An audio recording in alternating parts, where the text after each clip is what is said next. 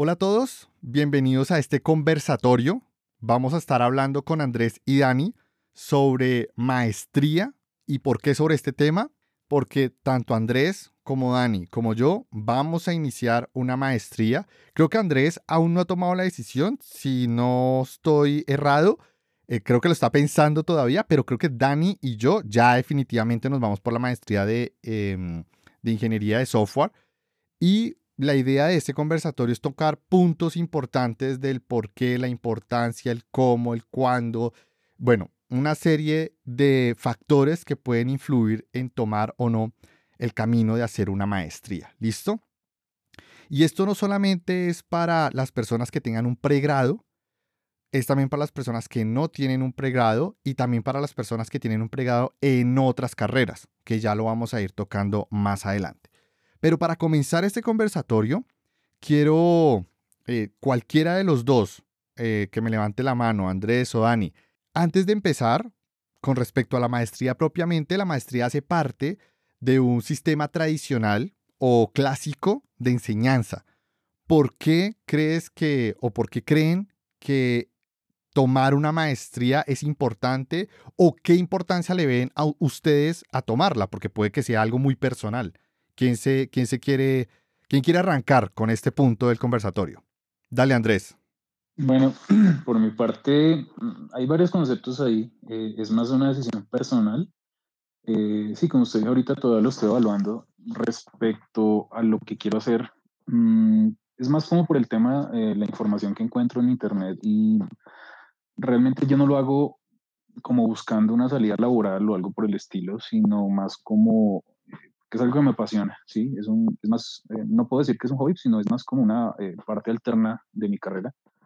Eh, pues yo soy programador, pero pues la parte de videojuegos siempre me ha gustado muchísimo desde, desde siempre, prácticamente. Solo que el último año, sobre todo, he estado pues, más metido en, en, la información. He conseguido libros, he hecho cursos y estoy ahorita haciendo proyectos pues, personales respecto al tema. Entonces, eh, mi decisión, si, la, si, si, me meto a una maestría, que es algo pues ya mucho más formal, más complejo y, costoso, no es, o sea, no es una inversión barata tampoco, eh, es más una decisión personal. Entonces, eso es como lo que, digamos que podría limitar mi eh, decisión de meterme en, como dicen por ahí, en esa vaca loca. ¿Sí? No es algo que yo eh, como que tenga en la cabeza meterme a quemarme de pronto en esta industria que es muy compleja. Realmente vivir de, hacer juegos no es fácil y, los trabajos que hay en, ese medio eh, son, son complejos. Eh, pues todos los días se ven, se ven noticias de personas que sufren un, burnout muy, muy, muy, muy severo las en la industria de videojuegos y son personas pues que llevan muchísima experiencia en, en esto. Entonces, sí, es más como como por mejorar eh, la, la, la, información. Ok, genial, Andrés. ¿Y Dani? Parce, no, mm, yo estoy haciendo, o sea, yo también ya tomé la decisión de empezar con la maestría. Eh, ¿Por qué la estoy haciendo? Pues eh, mi background académico es, yo soy enfermera de la Universidad de Antioquia. Es decir, pues yo tengo un pregrado en un área del conocimiento completamente opuesto a la ingeniería. Eh, pues yo también soy programadora, trabajo desde hace tres años como desarrolladora eh, JavaScript.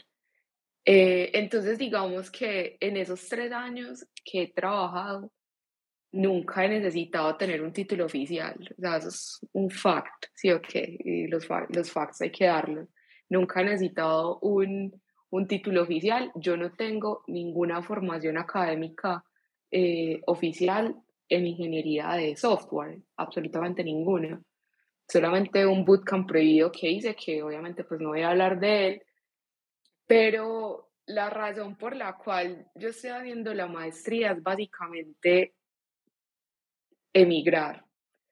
Hay muchas, o sea, yo eh, hablo alemán e inglés, súper bien. Uno se tiene que dar sus rosas y pues, eh, bueno.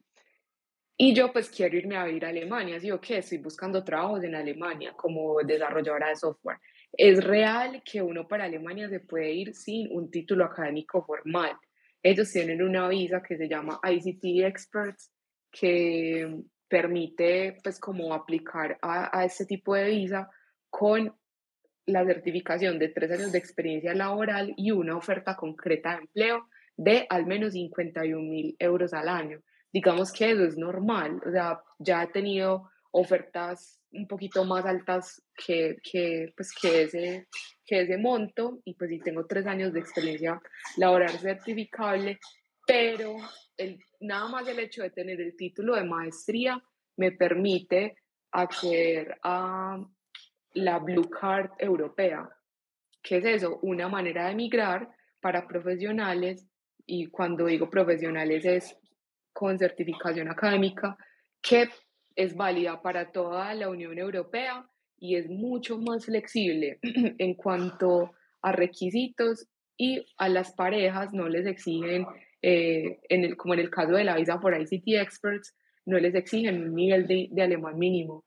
Entonces, la razón principal por la cual yo quiero hacer una maestría es para poder emigrar. Es posible hacerlo sin, sin maestría, pero es mucho más difícil. Y además considero que la maestría después, yo estoy interesada en la de ingeniería de software. Puntualmente, esa maestría viene acompañada de un, de un eh, diplomado en liderazgo de una universidad de Miami, que si vos sos un desarrollador que está empezándose a perfilar como manager, que es mi caso, pues a mí me encanta liderar equipos. Y la gestión, me parece que tener un diplomado de, de, de leadership en una universidad de Estados Unidos, eso ayuda mucho para las, para las empresas, porque es muy diferente uno llegar a decir, hola, quiero liderar y no sé, ni, no sé nada. Ah, hola, quiero liderar, estoy tan interesada que mira, hice este curso. Entonces, sí, pues yo la verdad leo como muchas cosas buenas. Lo único malo es que es muy caro.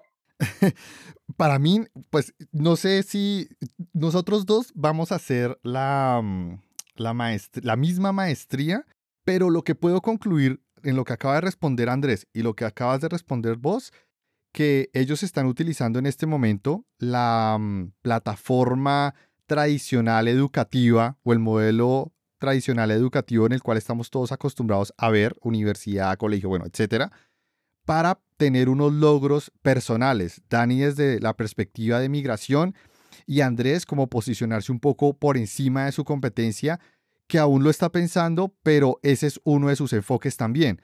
Tiene unas ciertas facilidades y no es, eh, no es un misterio ni es, ni es un secreto que hacer uso de los diferentes recursos que la educación tradicional nos ofrece, diplomados, especialización, em, maestrías, que sean reconocidas no solo en el país en el cual la estás haciendo, porque ustedes saben que hay, en Colombia se le dice universidades o entidades educativas de garaje, que solamente uno va a intentar utilizar ese título en otra parte y no le valían nada.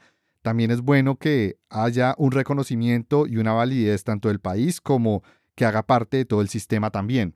Entonces, ¿está bien ese resumen, Dani y, y Andrés?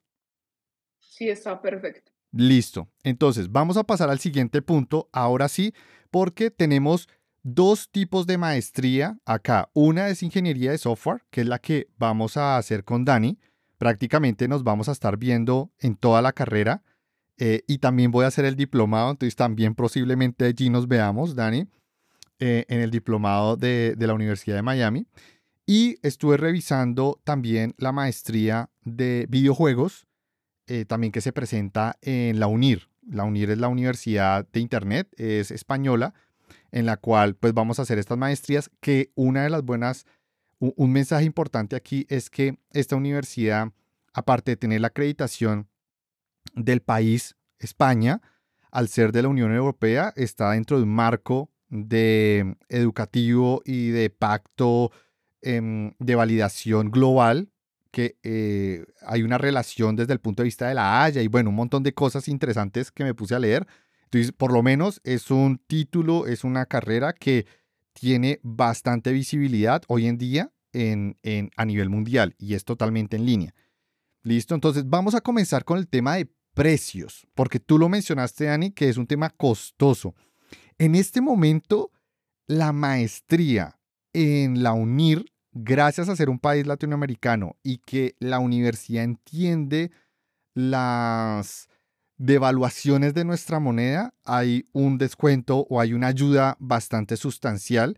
Al final queda en aproximadamente unos 4 mil dólares, eh, 4 mil algo de dólares para toda la carrera, lo cual desde mi perspectiva no es tan costoso, pero siempre es, un, es una inversión de plata muy importante para un título. Entonces uno tiene que tener muy claro que la inversión de plata va a ser fuerte, pero también tiene que tener muy claro para qué va a utilizar ese título. Entonces, profundizando un poco a nivel de costos, tú viste, Dani o Andrés, han visto en otras universidades cuánto cuesta o saben cuánto cuesta. Uy, los dos al tiempo. Bueno, Dani. sí, esta maestría en los Andes vale 22. 20, mentiras, no sé si estoy confabulando y, y, es, y estoy eh, confundiendo los precios, pero me pareció ver un, un precio de alrededor de, de 20 a 30 millones. Con, con los descuentos, la UNIR quedan menos de 20, son como casi 17. Pues no es caro porque otra, yo apliqué a otra universidad en España que es la Universidad Tecnológica, el Instituto Tecnológico de Cataluña, algo así, y me cobraban 35 por la misma maestría, la misma cantidad de créditos. Entonces, la verdad, la UNIR sí es una opción mucho, pues de precio, mucho mejor. Iba a hacer un paréntesis. Para las personas que no son de Colombia, estamos hablando en términos de, en la UNIR es 4 mil dólares pero en la de Cataluña, o una que acaba de mencionar Dani, es alrededor de 7 mil dólares, ¿vale? Entonces hay una diferencia importante de 3 mil dólares entre una y otra. Y en la de los Andes, que es de 22, viene a ser como 4.500, por decir un, un, poco más. Pero la que yo averigüé, y de hecho yo lo intenté hacer hace dos años, en el 2020, cuando estábamos en la mitad de la pandemia, yo intenté hacer esa y me salía casi por 28. O sea, me salía alrededor de unos ponle 5.500 dólares, más o menos.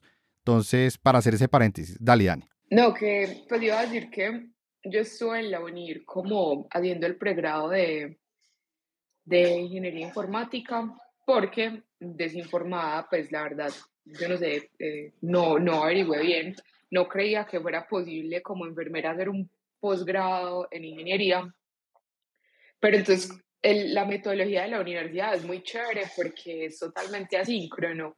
Entonces, ellos dan el punto de partida de la universidad es que todas las personas que se van a meter a estudiar ahí trabajan.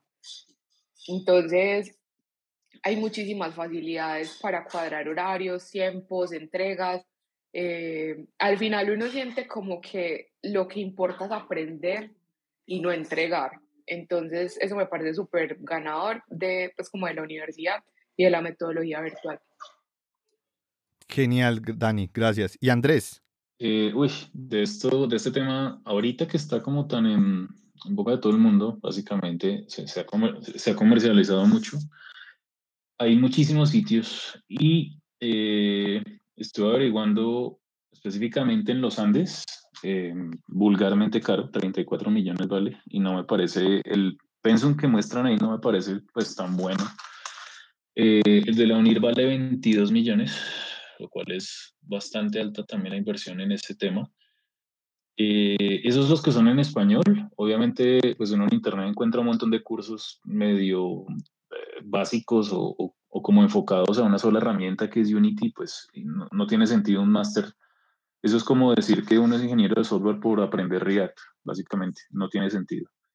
Eh, ya cosas más específicas, como más avanzadas, eh, que son los que me interesan realmente, las maestrías que estuve revisando, es con la Universidad de Uppsala, eh, hay otro que es con el Vancouver Film School. Obviamente los precios ahí se disparan vulgar. Eh, son más o menos de 25, 30, 35 millones. Eh, son dos años, obviamente, súper intensivo. Y pues en la parte de desarrollo de juegos hay aproximadamente unos siete perfiles. Es, es bastante complejo porque pasa desde lo que es diseño, eh, desarrollo, lo que es la parte de artistas de concepto, todo lo que es escribir historias, musicalización. Bueno, eso tiene un background gigantesco. Entonces es, es complejo como resumir cuál, o sea, una maestría que contenga básicamente los temas primordiales para poder uno encontrar un trabajo o, poder hacer eh, algo interesante con eso. Eh, la mayoría de los que hay en español no son muy buenos, realmente son enfocados más a una plataforma en específico como Unity o Unreal, ¿sí? Eh, pues ya sé la comparación que es diferente cuando uno hace una profundización en, lo que es el campo específicamente de diseñador de videojuegos, que es diferente a desarrollador de videojuegos y que es diferente a eh, pues, los otros seis o siete perfiles que existen eh, en este tema, que es, bastante grande el, concepto. Entonces, eh, en cuanto a las universidades, pues yo estuve mirando los de UNIR, está más o menos en 22 millones, es, es, caro. En la de Vancouver Film School, que es como de los, de, los mejorcitos que he visto realmente, obviamente ahí se dispara como 40, 50 millones de pesos, es bastante caro, pues precisamente por, el, por la devaluación del peso. Eh, Está la de los Andes, que pues no me pareció mala, pero pues me parece la verdad eh, muy costosa para lo que ofrece, eh, que está con 34 millones más o menos.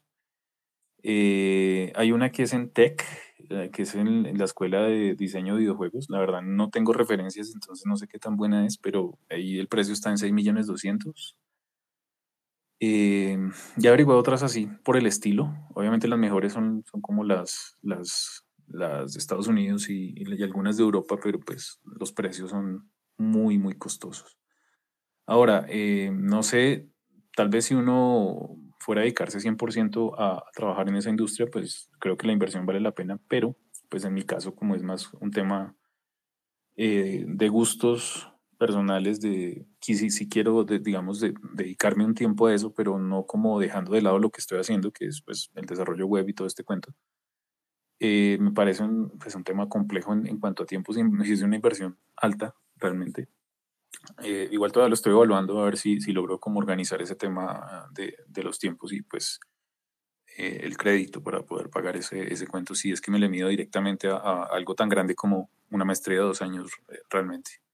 Claro, e, ese es un buen punto porque ese es otro de los puntos que tenía y es tiempos para volver a contextualizar a la audiencia, en, Canadá y en Estados Unidos, más o menos teniendo como base el dólar estadounidense, el costo en estas universidades está aproximadamente en peso colombiano serían entre 40 y 50 millones de pesos, que en peso colombiano serían entre 8 mil a 10 mil dólares. ¿Listo? Eh, más, más, o menos. ¿Listo? Entonces, como para que tengan una referencia. Conozco, yo estuve revisando en universidades estadounidenses, sobre todo en la Universidad de Maryland, un tema de, un, había una maestría en emprendimiento y tenía muy enfocado el tema de ingeniería de software, pero aplicado hacia el lado de, de emprender, que me parecía excelente, pero los costos son, eran absurdos, o sea, eran casi 12 mil dólares em, por ser de Latinoamérica y tener una cierta, eh, buscar ciertos beneficios, lograba bajarlo alrededor de unos 9.500, pero sigue siendo costosísimo. 50 millones de pesos o 9.500 dólares es, es, bastante dinero. Y el tema era que era año y medio, hay otras universidades en Colombia, son dos años, hay y la, pero la Universidad de la UNIR es un año. O sea, es intensivo, según lo que he leído, según la misma recomendación de la universidad, es un tema que, aunque es un corto periodo de tiempo, la realidad es que la intensidad en, la, en, en, en las materias o en las asignaturas y en el contenido y a pesar de ser asíncrono es una exigencia bastante importante porque a pesar de ser asíncrono hay unos cortes, hay unos exámenes, hay una revisión de lo, del avance. Entonces, eh, desde la perspectiva de tiempo, también yo vi que eh, si voy a apostarle a una maestría, debe tener el menor tiempo posible con el mayor retorno de inversión, tanto en conocimiento como en prestigio y visibilidad. Entonces creo que al final llegamos a la conclusión los tres que eh, una, una de las mejores, no la mejor, pero, pero sí una de las mejores que tiene como que ese, ese grupo de beneficios es la UNIR. Entonces avancemos un segundo hacia el punto que quiero tocar también y es la importancia de la maestría en, en una sociedad. Por ejemplo, los tres somos colombianos y en Colombia, como el resto del mundo, es medido por un promedio de conocimiento. y ese promedio de conocimiento ayuda a que los diferentes países tengan un mayor grado de inversión, un mayor mercado laboral, una posibilidad de desarrollo profesional, etcétera, etcétera. Pero lo más increíble es que la mayoría de países latinoamericanos el promedio es bachiller o preparatoria. Entonces, considero también importante en nuestra parte profesionalizarnos, subir de nivel, pero tenerlo por escrito, porque eso va a ayudar bastante desde un punto de vista social. No sé si Dani o Andrés conozcan de esta medición que se hace global y la importancia que tiene. No, realmente no he escuchado eso. ¿Y Dani? No, tampoco. Pues eh, es que, a ver, yo tengo como mis, mis, mis pensamientos encontrados ahí porque, o sea, yo vengo de la educación no formal, de la ingeniería, pues toda mi educación ha sido no formal. Pues más allá de un indicador, de un indicador eh, estándar entre países, ¿qué más puede ofrecer eh, la educación formal en la ingeniería? O sea, estamos hablando de una profesión que no es regulada y que es de libre acceso, donde eh, cuando digo que no es regulada, estoy hablando que no se necesita una licencia para ejercer como ingeniero, ¿sí? o que pues por lo menos como ingeniero de, de software o como desarrollador, no necesitas estar adscrito a una sociedad que, que, que valide eh, pues el título, como, pues, como es el caso de los abogados, la medicina, las eh, enfermería y estas profesiones reguladas. Mm, eso significa que si uno quiere contribuir de manera académica o quiere contribuir de X o Y manera en la sociedad, no está restringido por, pues no está restringido por, por, por esta barrera de las licencias. Entonces uno dice, ok, ¿qué, qué, ¿de qué habla un indicador inter, pues, pues, no sé, internacional respecto a lo que realmente se puede hacer como ingeniero? Porque si vos te pones a mirar, eh, para sacar, sacar una, por ejemplo, pues para sacar, yo no sé, un framework súper utilizado que digamos que sería algo como un poco más académico dentro, del, dentro de la, dentro de la eh, ingeniería o para crear una aplicación súper pro, pues como que cambie la vida de las personas, no necesitan necesariamente estar licenciado por ninguna parte eh, académica 100%. Entonces, no sé, no, no sé en realidad qué impacto más allá de, un indicador internacional eh, eso puede dar, pues, y, si, y, y, en qué manera se mide la inversión en un país basado en eso, cuando, no sé, por ejemplo, hay un unicornio como, como Javi o como, o como Rappi, pues que es una inversión directa y qué impacto tiene cualquiera de las dos, cualquiera de los dos caminos sobre la sociedad. No, está muy bien tu pregunta. Eh, he profundizado en ese tema. Y es, por un lado, eh, la parte que no está regulada es un sí y un no. Desde el punto de vista del que tú lo ves, sí, no hay una regulación como tal, como lo puede ser la enfermería o la medicina, como lo acabas de mencionar. Pero si tú como desarrolladora o profesional de la industria de la tecnología quieres sacar un wearable de salud, ¿sí? En ese punto te van a exigir una serie de validaciones a tu empresa, que aunque no van a título personal, tienen que sacarse a título eh, empresarial. Y para lograr ese título tienes que tener médicos, tienes que tener enfermeras, tienes que tener investigación que valide y que hayan personas que sí tengan esa responsabilidad de firmar que lo que estás haciendo realmente dice lo que hace eh, eh, de manera técnica. Entonces, es como, eh, te dan como esa sombrilla desde el punto de vista de ingeniería cubierto por la empresa y de alguna forma te da validez, si la empresa es exitosa, a irte a otras empresas eh, porque ya no van a tener que pasar por un proceso de enseñarle todo lo que implica desde un punto de vista de regulación a esa persona y por eso pues ya como que de manera intrínseca y a través de experiencia tienes ese valor añadido, ¿listo? Eh, por eso digo sí y no. No de manera directa, pero sí de manera indirecta. ¿Listo? Y desde el punto de vista de, indicador, va más orientado a la investigación, Dani, porque por ejemplo, todos los productos tecnológicos que hoy en día tenemos, el iPhone, por ejemplo, las pantallas capacitivas, la tecnología que la precede fue a través de un proceso de investigación público. Eh, los chips también fueron a través de un proceso de investigación público, eh, eh, de, Estado. Internet también, todo y poco a poco se va y se, y se, y se expande en un punto privado, listo, en una industria privada. Y se hace uso de, de esos elementos. Pero lo más interesante acá es que cuando tú tienes un indicador de educación bastante altos desde el punto de vista de país, ya hay empresas que empiezan a invertir en células de investigación o en entidades de investigación puestas directamente en, la, en el país. Y eso al final promueve más educación, promueve más la profesionalización, promueve más el mercado. Y si tú te das cuenta, cuando salen estas empresas, Microsoft, eh, AWS, que dicen que no, vamos a abrir un centro de investigación, y tú vas y revisas ese centro de investigación, no es un centro de investigación, es un centro de ventas especializado desde una perspectiva técnica, no es investigación y desarrollo. Entonces, cuando tú entras a ver el detalle de lo que hay detrás, eso, eso es una falacia. somos un centro de ventas. Simplemente que desde una perspectiva técnica lo venden como investigación, pero cuando tú entras realmente a ver el meollo de qué personas están ahí y qué es lo que están haciendo, es vender. Al final es vender. Porque lo he visto.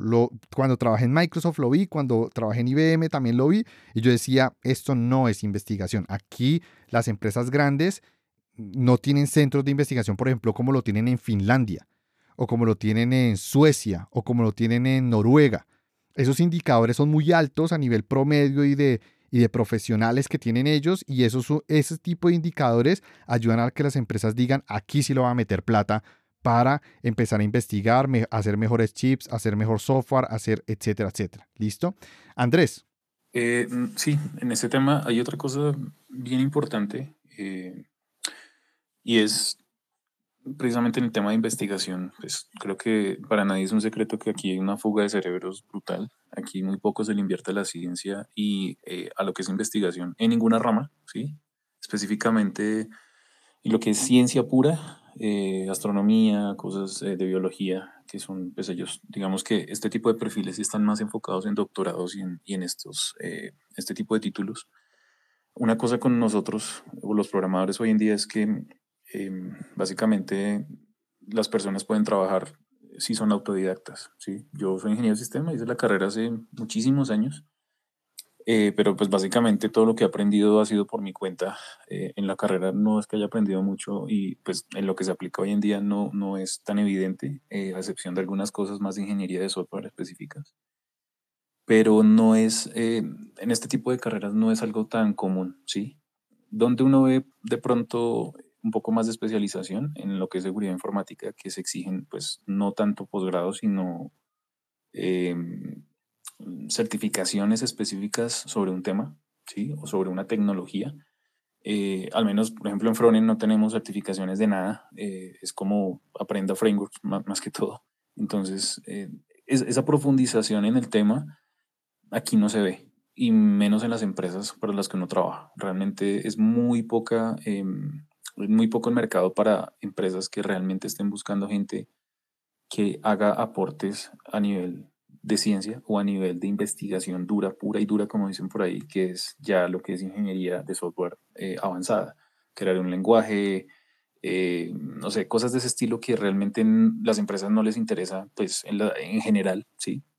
Son pocas las empresas que realmente están invirtiéndole a decir, oiga, vamos a hacer una tecnología disruptiva, eh, al menos en Colombia yo no he visto, sí, puede que esté equivocado, pero aquí no lo he visto. Eso todo está afuera.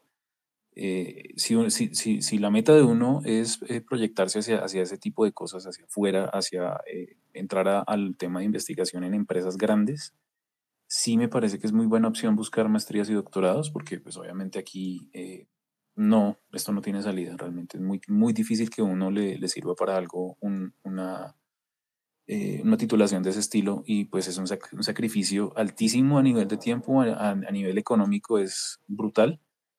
Eh, y pues si somos realistas, la mayoría tenemos que trabajar para sobrevivir. Entonces, eh, el decir que uno se va a dedicar solamente a hacer un doctorado o una maestría y dejar de lado el trabajo, pues no se puede. Eh, y combinar las dos cosas a veces es, es, es, es, un tema muy pesado que puede pues reventarlo a uno. Eh, y sinceramente, por mi parte, a nivel personal, siento que ya no estoy en una edad para reventarme como me reventaba a los 20 años. entonces ya no, digamos que no, no me interesa llegar a ese nivel de sacrificio. Es decir, sí quiero estudiar y, me gusta muchísimo. Yo pues, todos los días hago algo nuevo eh, para aprender en este tema, pero, pero no al nivel de, como de sacrificar la salud por eso. Entonces hay que poner muchos puntos en la balanza antes de uno meterse en este, en este cuento. Eh, y sobre todo aprovechando que este tipo de carreras como la de programación no es algo que se exija, ¿sí? No es como decir un abogado que sí tiene que tener un montón de títulos para que por, de alguna forma les avalen eh, el conocimiento, un médico eh, o, este tipo de carreras que sí realmente exigen cartones, exigen títulos. Correcto. Muchas gracias, Andrés. Sí, eh, ese es un buen punto y claro, viéndolo desde tu perspectiva, ya ahí uno se pone a pensar en hacer la maestría. Pero, por ejemplo, yo me pongo los zapatos de Dani. Eh, todo lo que nos acaba de contar de las ventajas que va a tener con la maestría, además, ella está haciendo una maestría con un pregrado que no tiene nada que ver, o entre comillas, no tiene nada que ver con la maestría, porque si llega en algún momento irse para Alemania y la contratan en una farmacéutica y como enfermera, eh, eh, con maestría en ingeniería de software, pues obviamente de algún modo es mucho mejor ese tipo de perfil. No sé, se me ocurre. Puede que esté diciendo estupideces, pero desde una perspectiva también de industria, tener perfiles que combinen carreras eh, es, de mucha relevancia.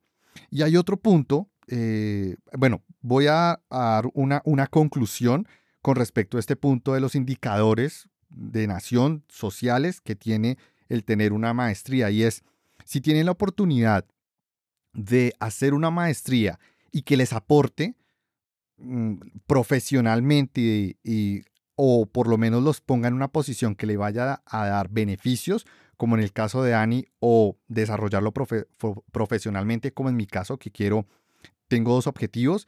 Uno que es como el de Dani, que es liderar, liderar equipos en empresas importantes de tecnología y para ello no siempre se contratan personas con pregrado, se contratan personas o ya que tengan demasiada experiencia o personas que hagan una combinación entre eh, pregrado, eh, bueno, entre maestría o diplomado en gerencia y experiencia.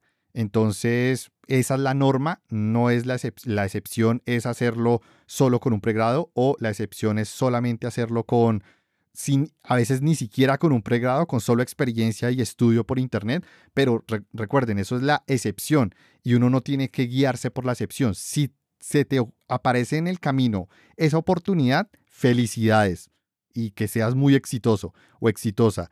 Pero lo más importante es siempre ver la norma y tomar el camino por la norma porque por la excepción todo el mundo se está yendo en este momento, pero recuerden, están participando por un porcentaje mucho más pequeño de lo que rige la norma y pretender que es van a llegar allí todos. Y la verdad es que pues no hay cama para tanta gente, ¿vale?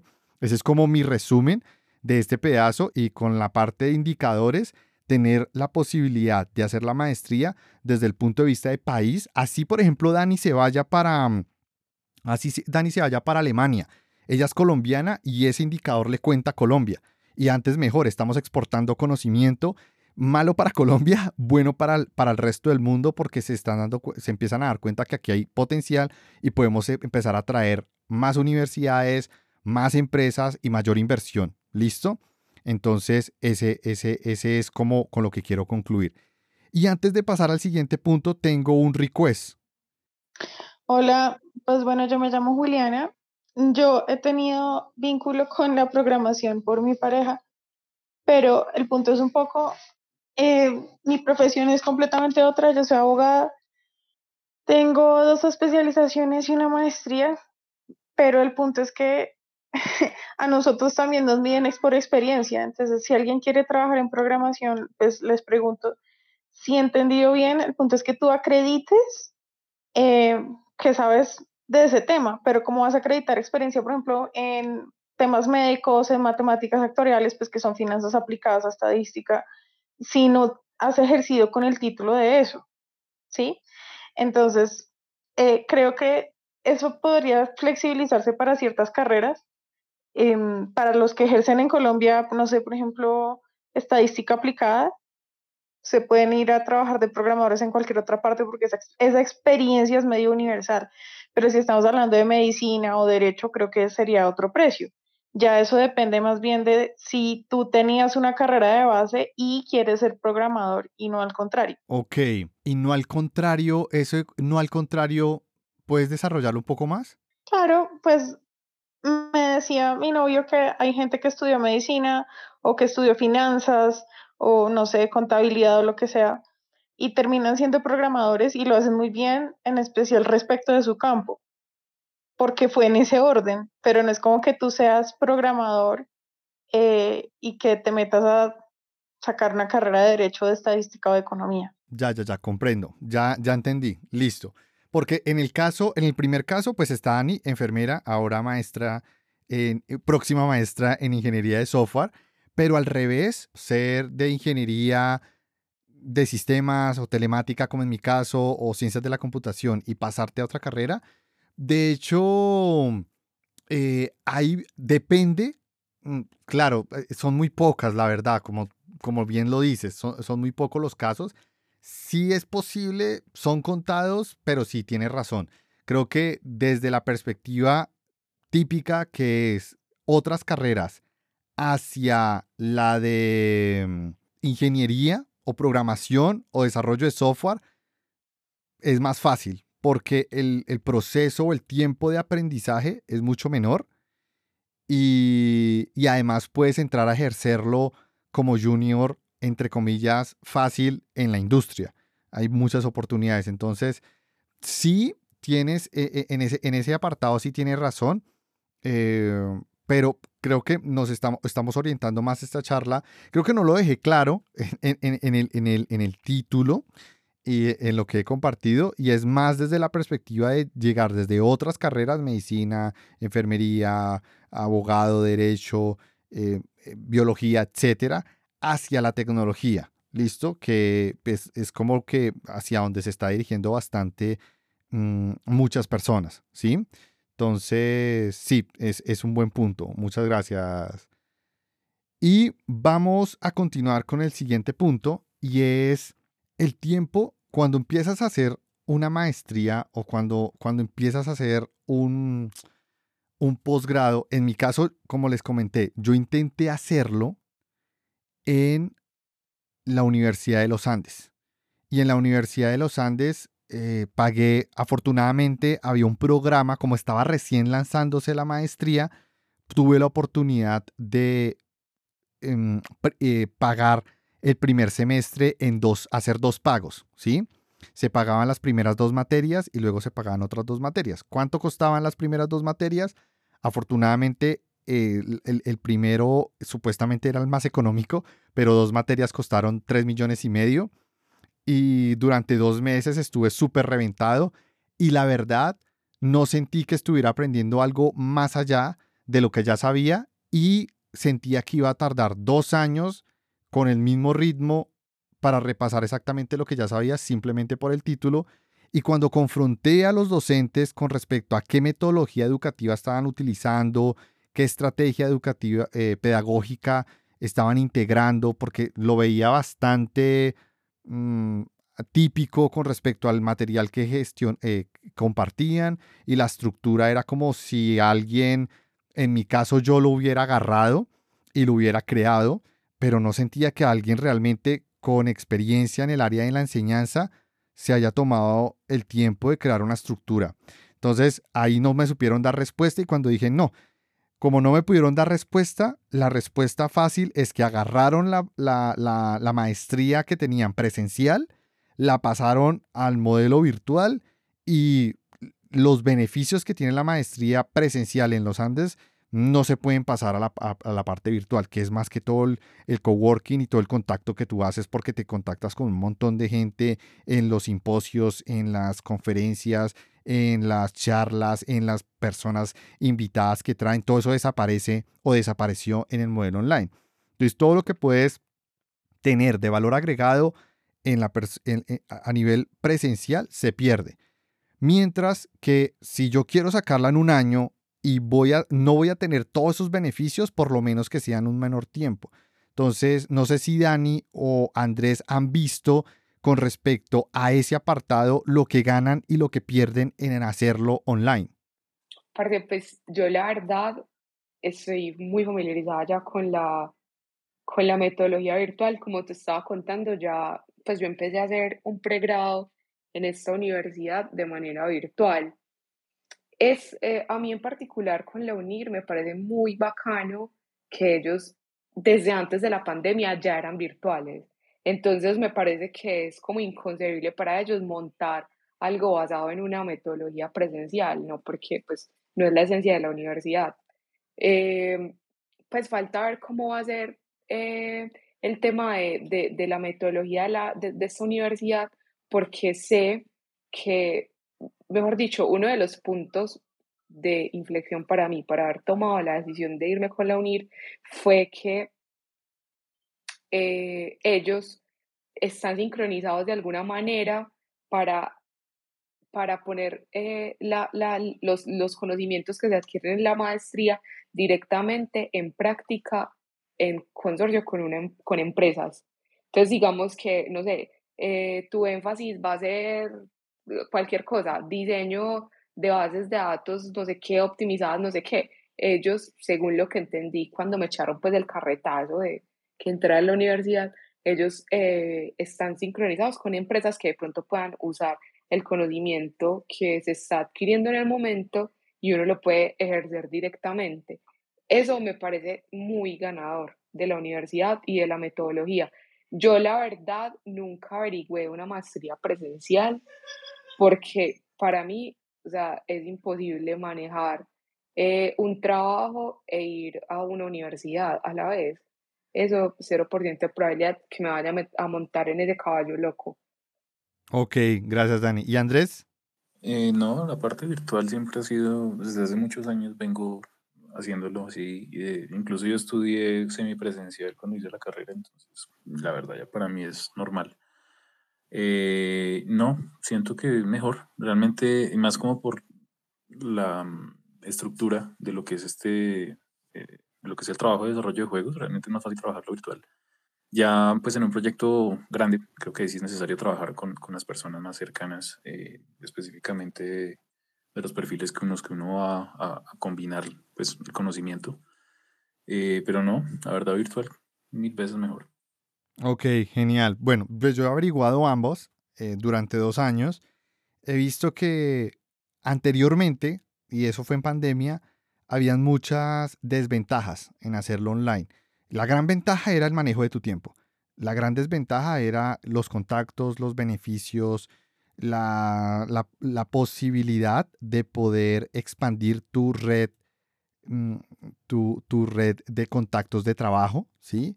tus, tus posibilidades de pronto eh, estar con alguien que trabaja en una gran empresa y preguntarle, venga, pues, recomiéndeme, eh, que eso muchas empresas lo tienen, tienen un sistema interno donde tú puedes subir eh, el resumen o el currículum de, una, de un recomendado.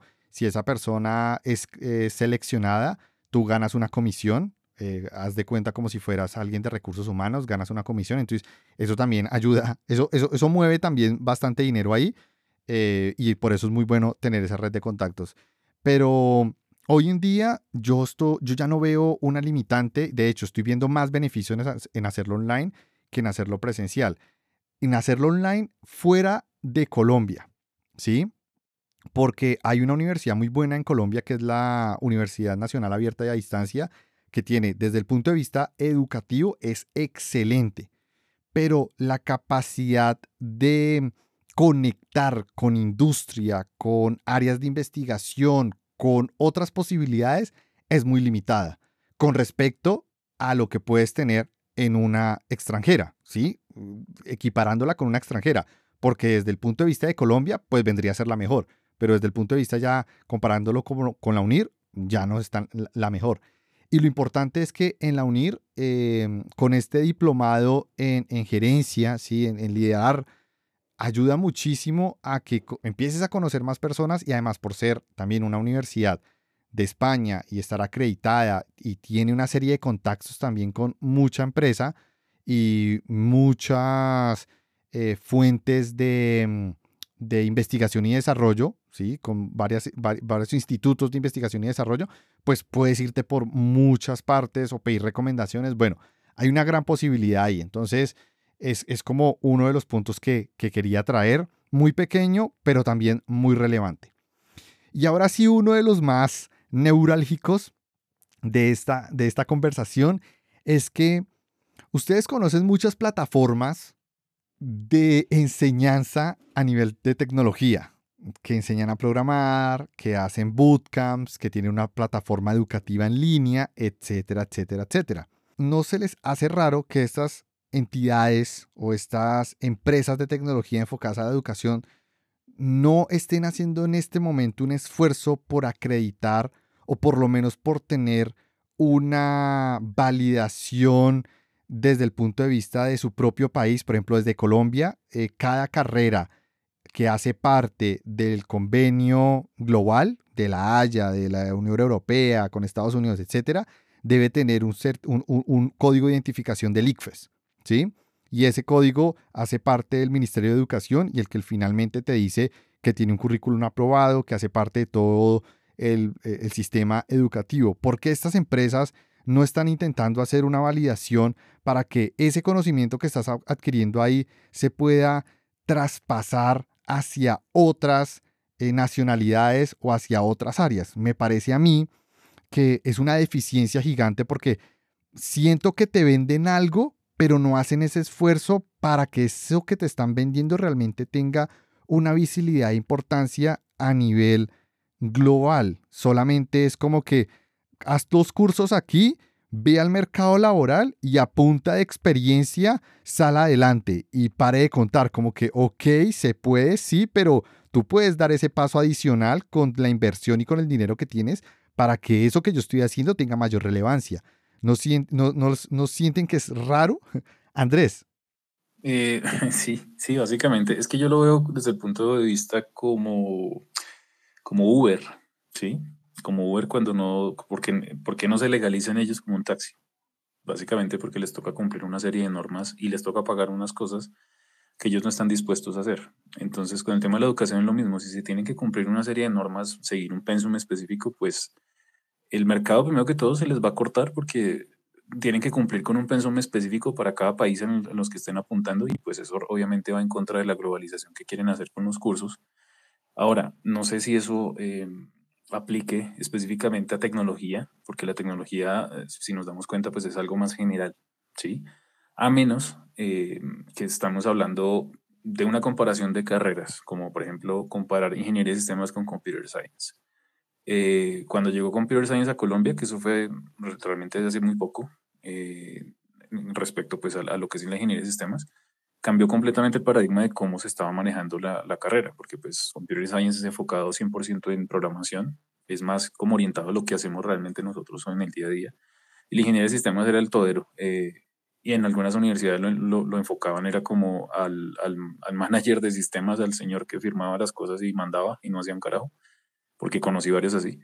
Eh, entonces, em, o salía uno directo a arreglar computadores, que también lo hice, Entonces, eh, realmente como enfocar hacia qué punto se quiere em, este tipo de, plataformas, creo que va en una orientación diferente, ¿sí? Yo lo veo más como una guía, como algo más básico, eh, como más como, como más específico a una herramienta en especial. Ya si se quieren meter, si una plataforma de esta se quiere meter a ofrecer la carrera de ingeniería o la carrera de computer science, y creo que ahí sí debería ser regulado y ahí sí debería ser eh, basado en un pensum internacional, no solamente el, el, del país, sino algo más específico, porque pues esta carrera es global, no es una carrera que, que aplique solamente a un país en, en especial. Muchas gracias, Andrés. Ahí, desde, desde, bueno, te comparto mi perspectiva. Comparto la parte de ingeniería de sistemas que acabas de mencionar. Yo soy ingeniero telemático, entonces en el área de desarrollo y uso de tecnologías, en la transmisión de información a través de redes de comunicación. Eso es lo, básicamente lo que es la ingeniería telemática. Que puedes programarlo o puedes usar herramientas ya existentes. ¿Listo? que es, un nicho muy específico. Eh, como te digo, la ingeniería de sistemas comparto tu punto, pero donde no comparto es la de, la de Computer Science. Computer Science no es programación, es ciencia. Y la ciencia es investigación y es la generación de nuevo conocimiento. Entonces está en el área de las ciencias y está en el área es donde se debería enfocar en la investigación y el desarrollo de lo que se tiene actualmente y cómo se puede avanzar. Claro, en eso hay que desarrollar y hay que aprender a utilizar diferentes herramientas, sí, pero más enfocado en cómo se podría utilizar de formas diferentes o cómo puede evolucionar su uso dependiendo del contexto en el cual nos encontremos actualmente, etcétera, etcétera. Entonces, creo que el problema es que en Colombia no hemos entendido que e, ese tipo de carreras requieren de un desarrollo de investigación y un desarrollo también de toda una comunidad que, que aporte esas, esas capacidades, eh, que aporte esos espacios para desarrollar esas capacidades. Porque, por ejemplo, ahí está metida también la matemática, ahí está metida la física, la biología, pero no la licenciatura, ni tampoco esas, eh, la parte de, docencia, ¿sí? No, que es puramente investigativa. Entonces, ese, ahí es donde entra Computer Science que, eh, o ciencias de la computación, que ahí es donde debería, deberíamos estar también enfocando. Lo que tú también mencionaste, el hecho de que se vayan a, el hecho de tener una certificación por parte de un Estado, eso quiere decir que ya le da un estatus específico que haría parte de una industria regulada, etcétera, y eso acarrearía mayor gastos por eso Uber no lo hace y por eso pues estas empresas tampoco. Sí, estoy completamente de acuerdo con eso y de hecho eso es lo que yo tenía aquí anotado. Pero acá hay un punto importante desde, la perspectiva educativa, porque no están haciendo una propuesta para que de alguna manera esas eh, cambie o se haga una especie de excepción para que las personas que hagan solamente este tipo de, de estudio por este tipo de plataformas puedan presentar un examen con un par de años de experiencia e intenten aplicar a una especialización o a una maestría que ya no tenga que hacer el pregrado. Eso lo podrían ellos también gestionar, pero tampoco escucho ese tema. ¿Listo? Y ahora, estas plataformas educativas yo ya las he analizado en el contenido que muestran. Eh, no voy a dar nombres o si no aquí me vetan, pero yo empezaba a revisar y todo lo que tú ves ahí, tú puedes agarrar esa, esa información aprendiéndola a leer desde una documentación. Entonces tú dices, no, pero es que la documentación no la entiendo, eso es un desorden. La documentación tiene una estructura de escritura. Entonces, si tú aprendes las diferentes formas de comunicación, a nivel escrita desde la parte técnica, te das cuenta que simplemente sabiendo la estructura y cómo se organiza, puedes eh, leer la documentación de AWS o la documentación de Mongo o la documentación de Riad o la documentación de Vue.js y te das cuenta que cumple con esos parámetros. Porque estas personas, si ustedes se dan cuenta, quienes han hecho esas plataformas no son cualquier persona, o sea, son personas que ya tienen un estudio y una experiencia bastante grande en la industria, no simplemente dijeron, ah, no, yo quiero inventarme esto y lo voy a hacer. Mm, hay, hay, hay, investigación y hay desarrollo para eso, ¿vale? Entonces, yo creo que está habiendo muy poco esfuerzo en, en, en ello por parte de estas eh, plataformas educativas y para mí se queda muy corto el mensaje, por eso para mí eso es en cierta medida venden humo con respecto al, mensaje que quieren vender con su empresa. No con respecto a la educación, porque eso sí lo acepto eh, y lo comparto, más desde su empresa y cómo la quieren posicionar. Ahí sí ya digo, mm, pero si no estás haciendo realmente un esfuerzo real en ese campo, no digo en el resto, en ese campo en específico. David, ahí ya eres speaker. Adelante. Eh, respecto al tema de las plataformas, sí sé una puntualmente, que tampoco digo nombres por obvias razones, eh, que se hace estos esfuerzos y hace como estos acercamientos con gobierno. ellos hicieron una especie de convenio con apps.co y el, tema de papeleo, de trabajar con gobernanza, de hacer convenios con bancos, todas estas empresas tradicionales chocan mucho con las startups, con las startups porque las startups eh, mueven, se mueven bastante rápido, son muy dinámicas y estas empresas, eh, yo he tenido pues la fortuna de trabajar para startups y para empresa tradicional. La empresa tradicional es muy burocrática, es de mucho papeleo y para poder montar un programa sea una universidad inclusive de las más conocidas, se demora muchísimo tiempo para levantar una acreditación, hay que cumplir muchos requerimientos, demás cosas, estar muy apegados a lo que diga el Ministerio de Educación y ganar todas estas acreditaciones es muy difícil y perderlas es muy fácil, como ya hemos visto varios casos de varias universidades. Sí se hace el esfuerzo, pero son un poco reacios más que toda la parte de gobierno porque son muy tradicionalistas y de mucho papel y demás cosas.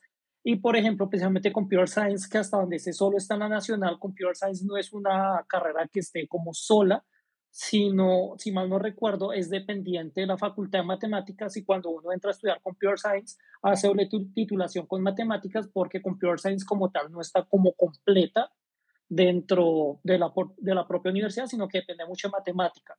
Por todo el tema de algoritmos, no es solo programación, sino construir la ciencia desde cero. Vendría a ser lo, lo que es los matemáticos para los físicos, los computer science es lo que vendría a ser para los ingenieros como tal. Entonces sí se hacen estos esfuerzos, pero mm, hay, algunos intentos, los pueden ver en apps.co, pero bastante, bastante complejo y es bastante lento lograr acuerdos con ellos. Claro, muchas gracias David. Sí, eh, es un punto que hay que tener en cuenta, la burocracia, pero de nuevo, deberían por lo menos estar haciendo cierto esfuerzo o sacar comunicados, venga, este año hicimos esto, no se dio, estamos intentando negociar o estamos intentando proponer, no sé, en, este país hemos logrado esto, sí, como que ver que avanza, pero no, no veo que, eso ocurra. Simplemente lo, lo pongo sobre la mesa para cuestionarlo. ¿Listo? Y bueno, ya estamos terminando, ya eh, los puntos que tenía para la charla, pues ya los, los acabo de, de, finalizar. No sé si Dani y Andrés tengan unas conclusiones finales. Entonces le voy a dar la palabra a Dani para que haga sus conclusiones de la charla y ya respondemos las preguntas que nos están dejando en el space. Dani, adelante. Listo. Mm, a mí me parece que, pues hablando de la ingeniería de software, yo creo que hay tantos caminos para llegar a la ingeniería como desarrolladores, porque pues digamos que todas las personas han tenido un camino diferente, o sea, hay, están que empezaron en la universidad e hicieron un pregrado en ingeniería y la verdad la universidad era enfocada a otra cosa, lo que estaba diciendo eh, ahorita el compañero, pues hay muchas maneras en las cuales una persona puede acabar desarrollando software, ¿sí o qué? Eh, o sea, como personas hay, también hay maneras diferentes de aprender y necesidades diferentes. Eh, hay personas que, que aprenden mucho mejor de manera presencial, hay personas que tienen la facilidad de aprender de manera virtual y no sé, tal vez alguien eh, logró llegar al mundo del desarrollo y, y no ve la necesidad de hacer una maestría y está perfecto, porque hay muy buenas oportunidades en este país sin, sin tener un título eh, formal, ¿cierto? Y se puede llegar muy alto porque pues, tenemos la fortuna de estar en una industria donde lo que realmente pesa es el skill. Y un título en realidad es más una decoración para tu skill, que, que si de alguna manera eh, puedes demostrarla, pues el, el, el título viene siendo ya algo secundario. Está bien que una maestría es un proceso de educación formal muy exigente, esperaría uno, en el que uno seguramente va a poder adquirir skills que, que van a ayudar a desarrollar la carrera. Eh, sin decir pues que es la única manera de desarrollarlos, no, simplemente es un camino de los muchos que hay, que tiene sus ventajas por estar eh, dentro del sistema tradicional y que pues igual nosotros eh, estamos en una industria disruptiva, pero en realidad todo lo que nos, nos rodea es tradicional y, y, y para que las cosas cambien en, pues alrededor de nosotros todavía van a pasar muchos años entonces, eh, pues eso hace que tenga mucho sentido tal vez aliarse un poquito como con, con el otro lado, con la otra cara de la moneda que es que son las, los temas pues como un poquito más conservadores y más tradicionales, que vendría siendo pues como una certificación oficial eh, académica. Entonces, pues yo invitaría como a todas las personas que tal vez estén en mi situación, que digan, ah, no, güey, madre, es que yo soy, no sé, la compañera ahorita que dijo que es abogada, o yo soy diseñador o lo que sea y, y, siento que me faltan bases de ingeniería o quiero profundizar más o quiero tener el, el, el título que diga máster en ingeniería o simplemente quiero emigrar. Es una opción, se puede hacer. Lo único que en mi caso para, para ser admitida en esta maestría, lo único que me exigieron fue una certificación oficial de tres años de experiencia como ingeniera de software. ¿Por qué digo ingeniera? Porque me pidieron detalladamente que discriminara las funciones que llevé a cabo dentro de los, dentro de los trabajos que he tenido, que en total deberían sumar tres años y que discriminaran efectivamente que como profesional utilicé el método de ingeniería y estuve rodeada en un ambiente de ingeniería de software para poder ser candidata a una maestría.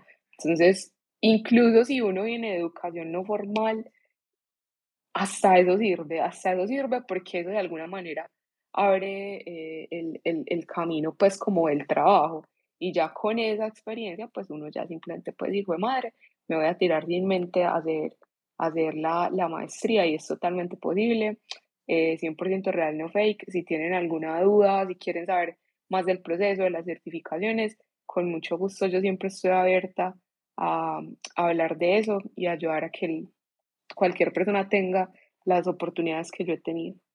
Genial, Dani. Muchas gracias. Y una pregunta, ¿ya pagaste? Ay, por ¿sabe que lo voy a hacer que le envidia. Mi empresa lo pagó. Ah, ¿tu empresa lo pagó? Ah, no, está pero a, mí, a, mí, la empresa me lo iba a pagar, pero cuando fui, leí la, la, letra pequeña dije, no, gracias, porque me hacían quedar dos años después de terminar la maestría. Sí, sí eso, mi alma. Eso, eso no me gustó, eso sí no me gustó. No, no, a mí no me, no, no me ponen cláusula de permanencia. Nosotros tenemos un Learn and Budget, eh, Learn and Development Budget, y hace parte, pues la maestría hace parte de eso, entonces me lo aprobaron como, como parte de mi crecimiento personal como profesional. Ah, no, muy bien, muy bien. Sí, porque yo cuando fui a leer, eh, eso es un proceso interno y aunque también hay algo como lo que acabas de mencionar, cuando ya lees, eh, en el momento en que te hacen el este desembolso de la plata, hay un, viene como un correo junto con las, con las políticas. Entonces, eh, cuando iban a hacer el desembolso me enviaron el correo y cuando lo leí, en la letra sí me lo leí completico, en la letra sí, y de hecho era un poquito más pequeña de lo normal. Decía que mm, una vez termino la maestría debo quedarme dos años más en el puesto o en el lugar de trabajo donde me encuentre. Entonces, no, por ejemplo, ahí ya no me podía mover. Pero entonces por eso yo al final dije, no, yo lo pago con mi dinero, muchas gracias. Entonces, eh, pues nada, no, e, en tu caso, genial que, que te lo permitan así. Excelente, excelente. Entonces, pero ya entonces quedó pago. Sí, sí, por este año ya quedó pago el otro año que se, se, refresca otra vez mi presupuesto de Learn and Development, ya pago el resto. Ah, muy bien. No, yo sí pago todo upfront, o sea, completico. Ah, joder, madre. cuando los dólares llueven, ¿sí o qué? Sí, claro, claro. Cuando, cuando llegan así hay que aprovecharlos. bueno, Dani, muchísimas gracias. Andrés, tu turno. Listo. Ya me olvidó cuál era la pregunta. no, tus conclusiones de cierre. Ah, ok, ok. Eh, bueno, pues básicamente el tomar la decisión de hacer una maestría o incluso un doctorado, pues es como algo muy personal, ¿sí?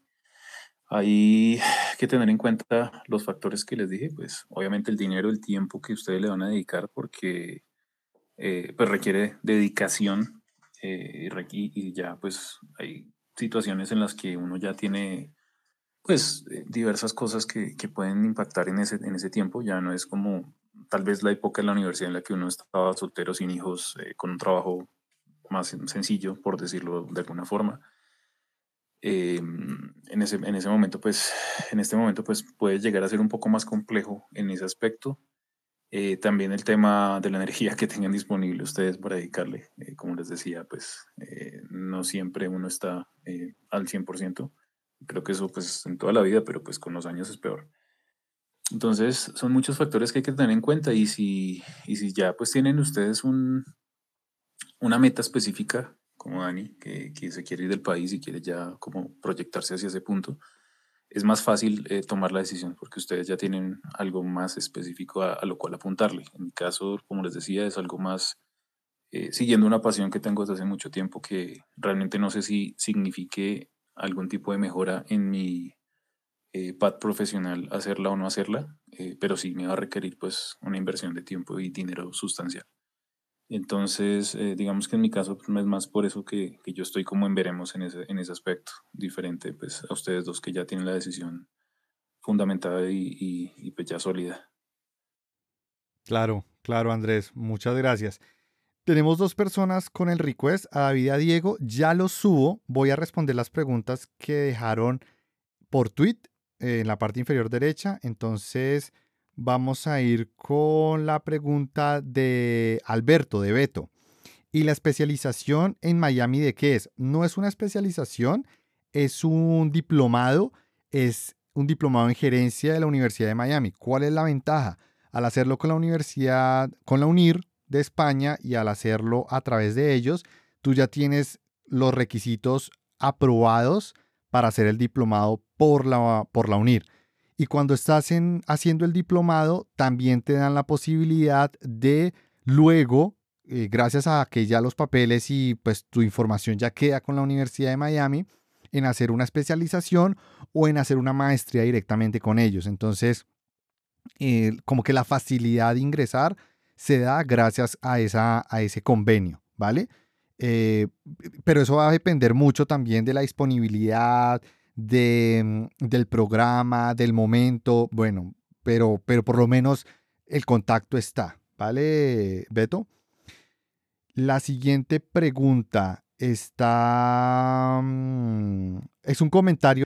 En Colombia hay buenas oportunidades, sobre todo si se estudia por créditos en una universidad que tenga convenios internacionales. Adicionalmente, hay becas que es otra opción y si la maestría no tiene una especialización específica, esto se puede lograr por medio de electivas. Sí, eso sí es muy cierto. A través de las materias electivas que puede llegar a tener una maestría, si la maestría está muy abierta, de pronto no está tan enfocada como en nuestro caso las maestrías de unir si están más enfocadas y tienen muy poquitas electivas.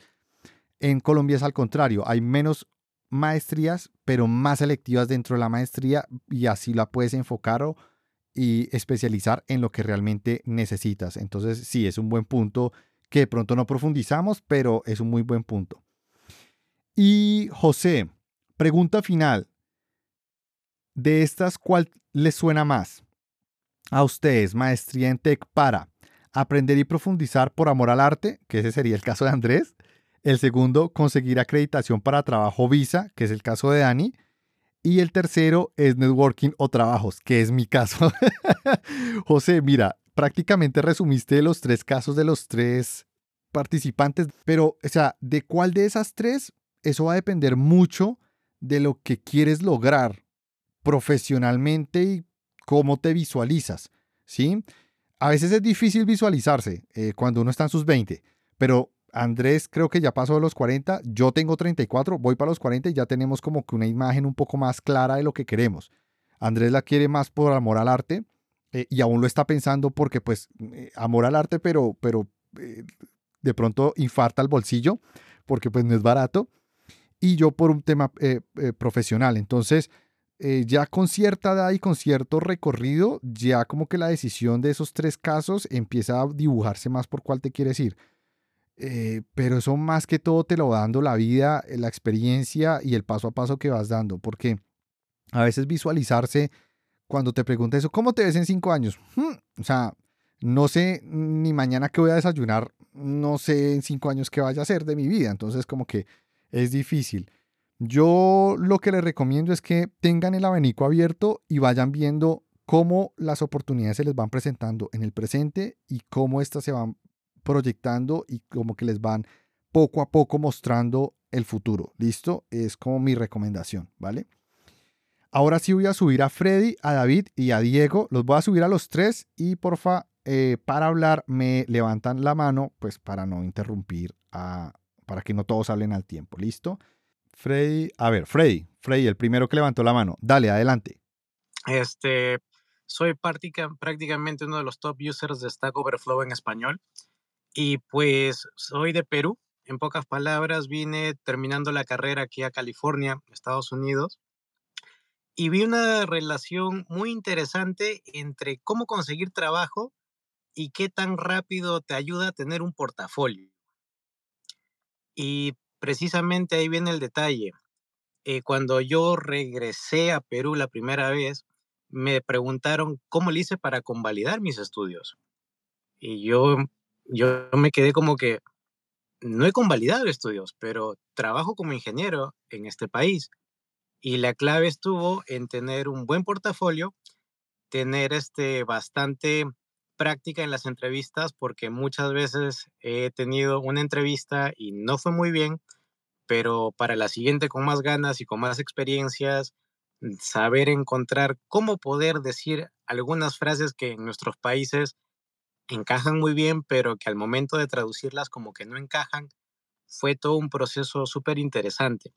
Y si tuviera que volver a hacer la misma jugada de nuevo, me prepararía mejor viendo en la página de stackoverflow.com slash jobs. Ahí hay una gran cantidad de ofertas laborales, tanto de manera remota como también este, presenciales. Y hay un apartado, un filtro especial que te dice Visa Sponsor. Si es que le das clic en ese Visa Sponsor, revisa todas las habilidades que se necesita para poder aplicar a esos trabajos en particular. Y cuando tú te presentas esos trabajos, presentas tu portafolio que justamente encaja con lo que estas empresas están buscando, vas a tener grandes posibilidades que la empresa te ponga la visa y te, y te traiga, porque hay bastante demanda de programadores en este país. Lo único que falta es gente que tenga ganas de poder este, expandirse con el idioma. Hay muchas personas en toda Latinoamérica, en toda Hispanoamérica, que le tienen cierto rechazo al aprender inglés. Y pues una vez que agarras el idioma como aliado y no como enemigo, tienes muchas más facilidades de lo que te imaginas. Y bueno, eso quería compartir con ustedes. Muchas gracias. Muchísimas gracias, Frey. Sí, tienes, tienes ahí un buen, un buen punto y es que portafolio es muy importante. De nuevo, no es que necesites un título universitario por modelo tradicional para poder salir del país, no tiene, hay muchas oportunidades para todo el mundo, eso es cierto, pero quienes son elegidos es porque se, han dado cuenta de esos pequeños puntos importantes eh, que se deben eh, pulir para tener una ventaja sobre el resto. Y como bien lo dices, si lo tendrías que hacer de nuevo, pues te prepararías más, buscarías más información porque prácticamente todo está público, o sea, todo está ahí es leerlo, prepararse y apuntarle. A veces uno dice, pero ¿por qué no me escogieron? Y uno se pone a mirar qué debía haber hecho. Ahí lo encuentras. Casi todo está público. Ahí, ahí lo puedes encontrar. Muy, muchas gracias, Freddy. El siguiente que me levantó la mano fue Diego. Adelante.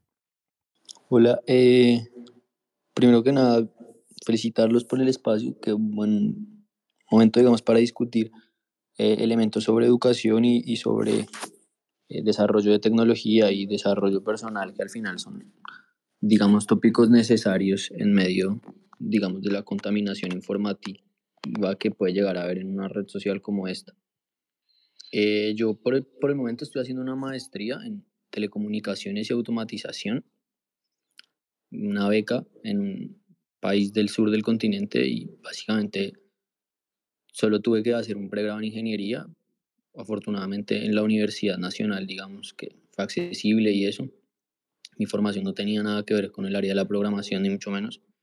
Fue en ingeniería química, pero independientemente de las oportunidades que pueda tener uno, creo que es importante que como personas, tanto en Colombia como en América Latina, empecemos a ser activos políticamente en exigir gratuidad en la educación pública ya sea en cualquier área del conocimiento de las ciencias. Eh, me parece muy, frustrante el hecho de que sea tan costoso el cursar una maestría en Colombia, en que haya tenido que irme tan lejos. Pero es precisamente los países que invierten en tecnología o que invierten en la educación hacia el desarrollo tecnológico, quienes están preparando para en 10 o 15 años ser potencias económicas. Esto, esto de, la, de la soberanía tecnológica no es un asunto que, que se trate solo, solo con el tema de cómo nos educamos nosotros personalmente, sino cómo precisamente nosotros construimos entornos de aprendizaje no solo personales, sino entornos de aprendizaje donde a través de la enseñanza nosotros construimos un país diferente y garantizamos calidad o mejoramiento en la calidad de vida, no solo de nosotros mismos, sino de quienes nos rodean. Ahorita yo soy muy agradecido, digamos, por la fortuna que tengo de poder estar cursando una maestría y, digamos, entender todo lo que hay dentro de un front-end, de un back-end, de un radar meteorológico, que es, en lo que trabajo. Pero también trabajo con gente que trabaja con satélites, eh, trabajo con gente que trabaja con reactores nucleares. Y alrededor de darse cuenta uno cómo estos países eh, que históricamente han sido, eh, digamos, muy productivos y muy potentes en términos de producción tecnológica, que no son países del primer mundo ni, ni, ni mucho menos, pero digamos cómo se proyectan a futuro para por lo menos dejar de ser países semiperiféricos y dar mejor calidad de vida a sus ciudadanos.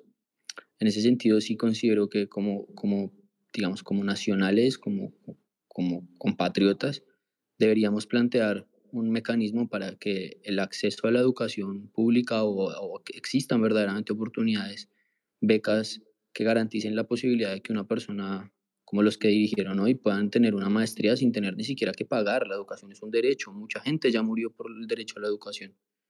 Entonces, nada, era como solo eso, como que en serio presionar a los políticos de Colombia es importante precisamente para que hayan eh, nuevas políticas educativas y sea gratis estudiar, o sea, sea gratis porque es un derecho que ya se consiguió. Y eso era todo. Dale, dale, Diego. Sí, es muy, es muy cierto eh, el punto que mencionas. Y de hecho, también era lo que se mencionaba en la charla de la perspectiva de las empresas privadas. Las empresas privadas pueden hacer ese push, pueden abrir también la conversación y hacer un eco gigantesco. Y esa era la pregunta que hacíamos en el space. ¿por qué no está haciendo? ¿Por qué no lo estamos viendo tan presente? Porque hay empresas de educación que prefieren invertir en equipos de fútbol y no en presionar o crear nuevas estrategias. O si me hago entender cosas de ese estilo. Uno dice, bueno, pues yo sé que es una empresa y necesitan vender más y pues el fútbol finalmente les da más visibilidad. Pero también deben haber, eh, abrir la, la, conversación. Em, un poco más con respecto a estos temas de cambiemos de pronto la manera de acreditar o cómo llegar a una educación más formal que también sea cubierta y haga parte de todo el mecanismo global y sea accesible, bueno, etcétera. Pero sí, muy buen punto. Y David, eres el último, adelante. Sí, eh, para complementar lo que dijo Dani, que ya se fue, y lo que también dijo Frey, Mm, hay muchos caminos para meterse al tema de la tecnología. Yo he tenido casos de conocidos que precisamente son abogados, son personas que vienen de otras áreas que nada que ver con tecnología y lo han, logrado y pues han llegado a mí con esas dudas y lo han logrado.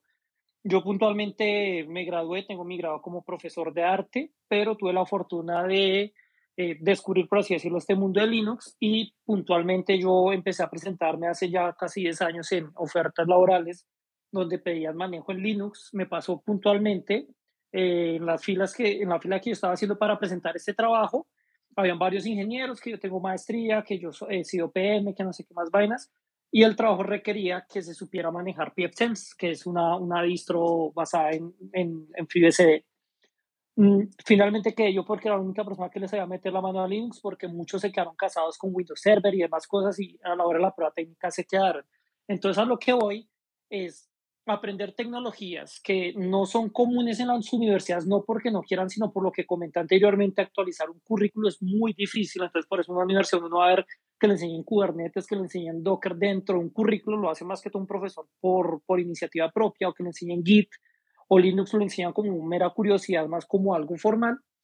Eh, meterse con este tipo de tecnologías y más allá sacar la certificación es una manera muy válida de, de, de migrar y de, entrar a empresas top, así es como yo he logrado pues ya trabajar para empresas desde eh, afuera, en remoto desde Colombia.